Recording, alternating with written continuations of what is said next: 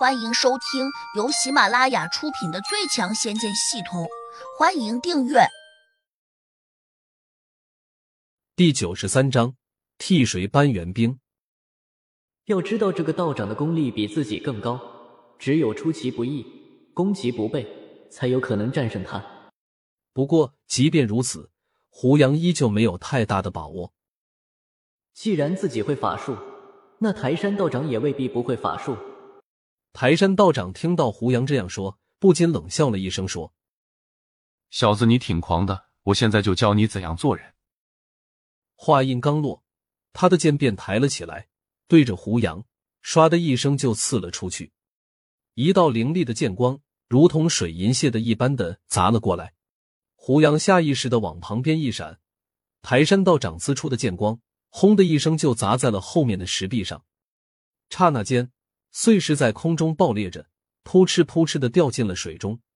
胡杨也学着他的动作，暗中运足了功力，挥剑猛地劈了过去。银光闪烁，只听到“当”的一声，胡杨劈过去的剑光撞到了台山道长的剑上，立刻爆出了星星点点的火光。不过如此，台山道长冷哼了一声，马上又跳起来，长剑挽出了一个剑花。胡杨心想。与其等着他出剑，不如自己先发制人。这样一想，他马上把降火术加持在剑上挥了过去。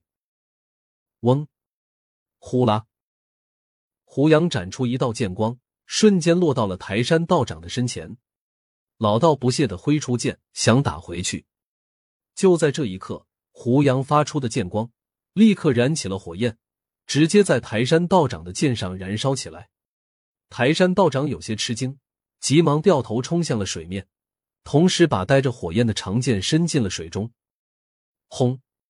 让人意外的是，剑上的火焰并没有被水熄灭，相反还有点像火上浇油一般，烧得更加旺盛了。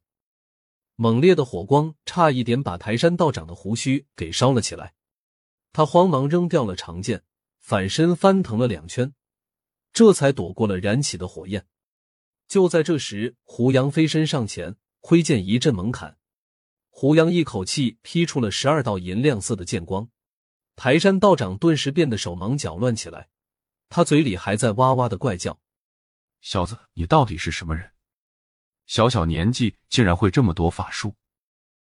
不过，虽然他现在看起来有些忙乱，但还是没有费多少力气就躲过了胡杨的攻击。胡杨打的有点累了。收住剑，喘了几口粗气。毕竟他体内的法力还是很有限。他当即取出一颗仙梨，咬了几口，借以补充法力。他不敢贸然吃仙丹，因为担心自己一时之间消化不完，有可能会被反噬。他在补充法力的时候，台山道长也没有闲着，急急忙忙的往嘴里塞了几粒丹丸。而他一边还拿出手机，快速的拨了个电话出去。挂了电话。台山道长冲着胡杨得意道：“有种你别跑，等会儿我哥来了，看他怎么收拾你。”胡杨冷笑道：“像你们这种造谣撞骗的伪道士，来一个我收拾一个，来两个我收拾一双。小子，你口气不小，我不妨告诉你，我哥一只手可以灭你十个，你就等着求饶吧。”台山道长轻蔑的说。胡杨心里在想。要不要把土地老头和山神召过来？但现在他的手机没电了，只能用召唤咒语。这东西非常消耗法力。胡杨飞快的想，不如用消耗召唤咒语的法力来干掉台山道长。这样一想，他立刻抬剑飞身扑了上去。这套无极剑法不只是可以加持法术，它本身的剑招也非常的精妙。正是因为这一点。胡杨才决定和台山道长近身搏斗。毕竟我现在只有两粒仙丹，而台山道长身上可能有很多的丹丸。如果比拼法力，最终只会自己吃亏。胡杨凌厉的剑法如同排山倒海一般，飞快的照向了台山道长。台山道长一看，顿时有些惊愕，他手忙脚乱的拿剑不停的抵挡。大概一刻钟过后，台山道长就抵挡不住了。胡杨一剑刺在他右肩头上，手上的长剑当的一声掉了下去。趁此机会，胡杨飞身一脚踢在台山道长的胸膛上，台山道长的真气泄露，整个人就像石头一样，立时跌落到水里面。这时，刚才潜伏在水里的蟒蛇一下就窜了起来，咬向了落水的台山道长。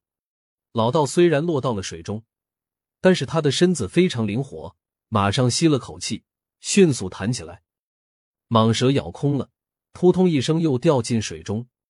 胡杨没有给台山道长飞起来的机会，马上举剑从上面劈下去。